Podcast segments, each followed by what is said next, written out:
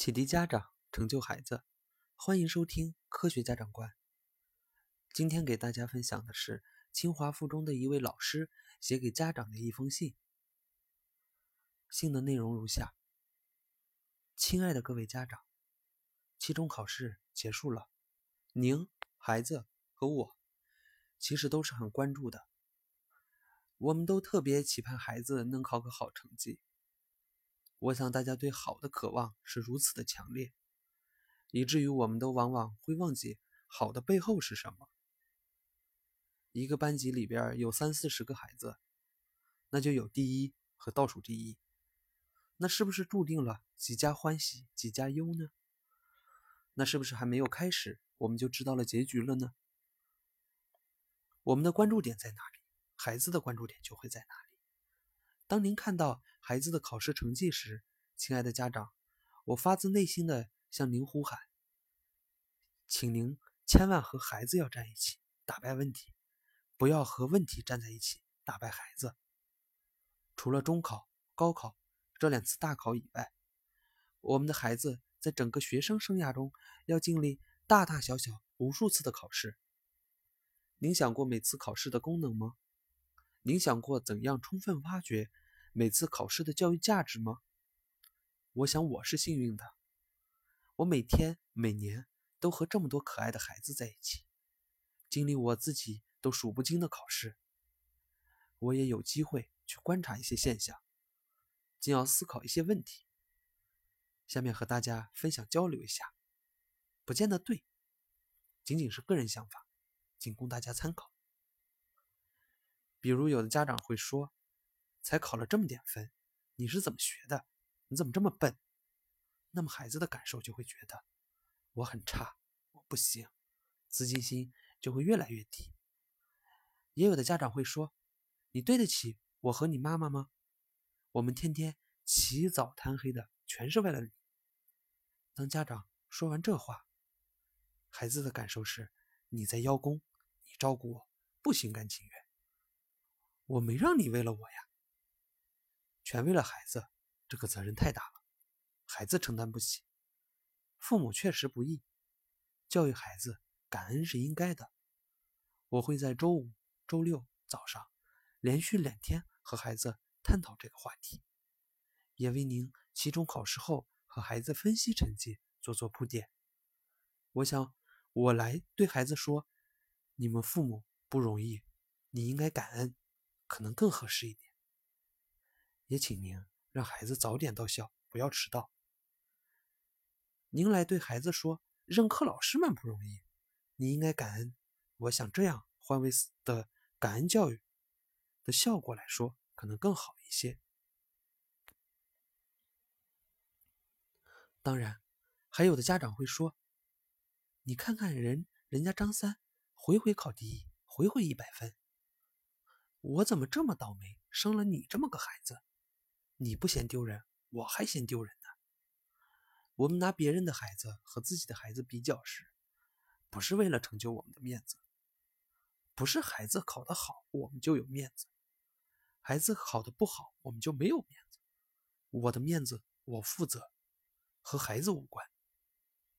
任何一场考试，我们要想尽办法把他的教育价值挖掘到最大。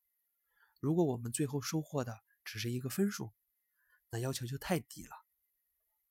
我想考试首要的功能用一个词来概括，那就是诊断，是对孩子之前学习过程的检验。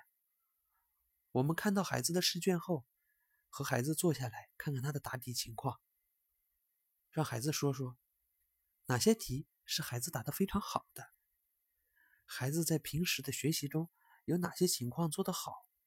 哪些方面做的不好？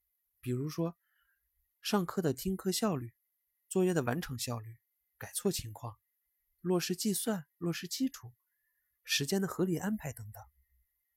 在接下来的学习中，你能找到几种方法去解决这个问题？问问孩子，你需要爸爸妈妈帮你做什么？然后再和孩子一起看看他的成绩。这样处理问题的过程。本身就是在引导孩子关注学习过程，让孩子知道，只有过程做好了、做到位了，才会有一个理想的结果。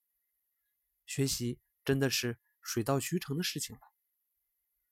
关于如何正确看待别的孩子成绩和自己孩子的成绩，每次考试后，不管家长、孩子还是老师，都会关注别的孩子成绩和自己孩子成绩之间的差异。我也会关注别的班的成绩和我们班的成绩的差异。关注的目的是什么？真正真的竞争不是为了个人面子，不是为了打败别人，而是为了成就自己。你有一个苹果，我有一个苹果，我们互换一下，还是各有一个苹果。但是你有一个方法，我有一个方法，我们交换一下，我们就各自有了两个方法。关注别人和自己的差异，是为了更好的认清自己的不足。为了更好的向别人学习好的方法和经验，这个时候我们要引导孩子去观察、去对比、去反思，别人怎么做的，我怎么做的，我有什么优势值得别人学习，别人身上又有哪些闪光点是值得我去学习的，这样才能成就我们自我的不断成长之路。考试除了考孩子对知识的掌握，考察孩子解决问题的能力之外，还有一个很重要的意义，就是对人心理素质的考验。知识只是载体，只是手段，永远不会是目的。那些能渗透到孩子血液里的东西，孩子整个过程中的心理的历程，才是我们最应该关注的。面对自己的问成绩，他内心的感受是什么？而对别人的成绩，他内心的感受又是什么？让他谈谈别人平时的行为是什么样的，自己的行为又是什么样的？过程和结果之间有哪些联系？这样的过程，孩子的主动思维能力会不会增长？孩子的理性选择能力会不会增长？考得好的孩子，让他知道是平时哪些方面。做得好了，他就不会骄傲，这些方面他就会继续保持。考得不好的孩子，你更要鼓励他，让他看到希望，让他找到解决问题的方法。一个人面对自己无力解决问题的时候，他会焦虑、愤怒、抱怨、指责别人，甚至会放弃，会破罐子破摔。但一旦我们帮助他，找到方法，他就会知道自己该怎么做了，他就有了战胜困难的勇气，他就会明白世界是自己的，与他人无关。你不管怨谁，自己的路还要自己走。最后，我想说，亲爱的家长，孩子们有好与不好，差与不差，每个孩子都是一个独立的个体，都有各自的长处和不足。正如华语作家张德芬所说：“每个人心里都有一匹好狼和一匹坏狼，最后哪匹狼能活下来，这取决于你喂养了哪头狼，那头狼就能活下来。”我们所要做的就是抓住一切机会，给孩子的成长提供养分。好了，今天的内容就给大家分享到这里了。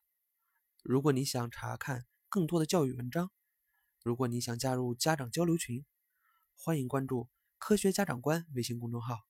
感谢您的收听。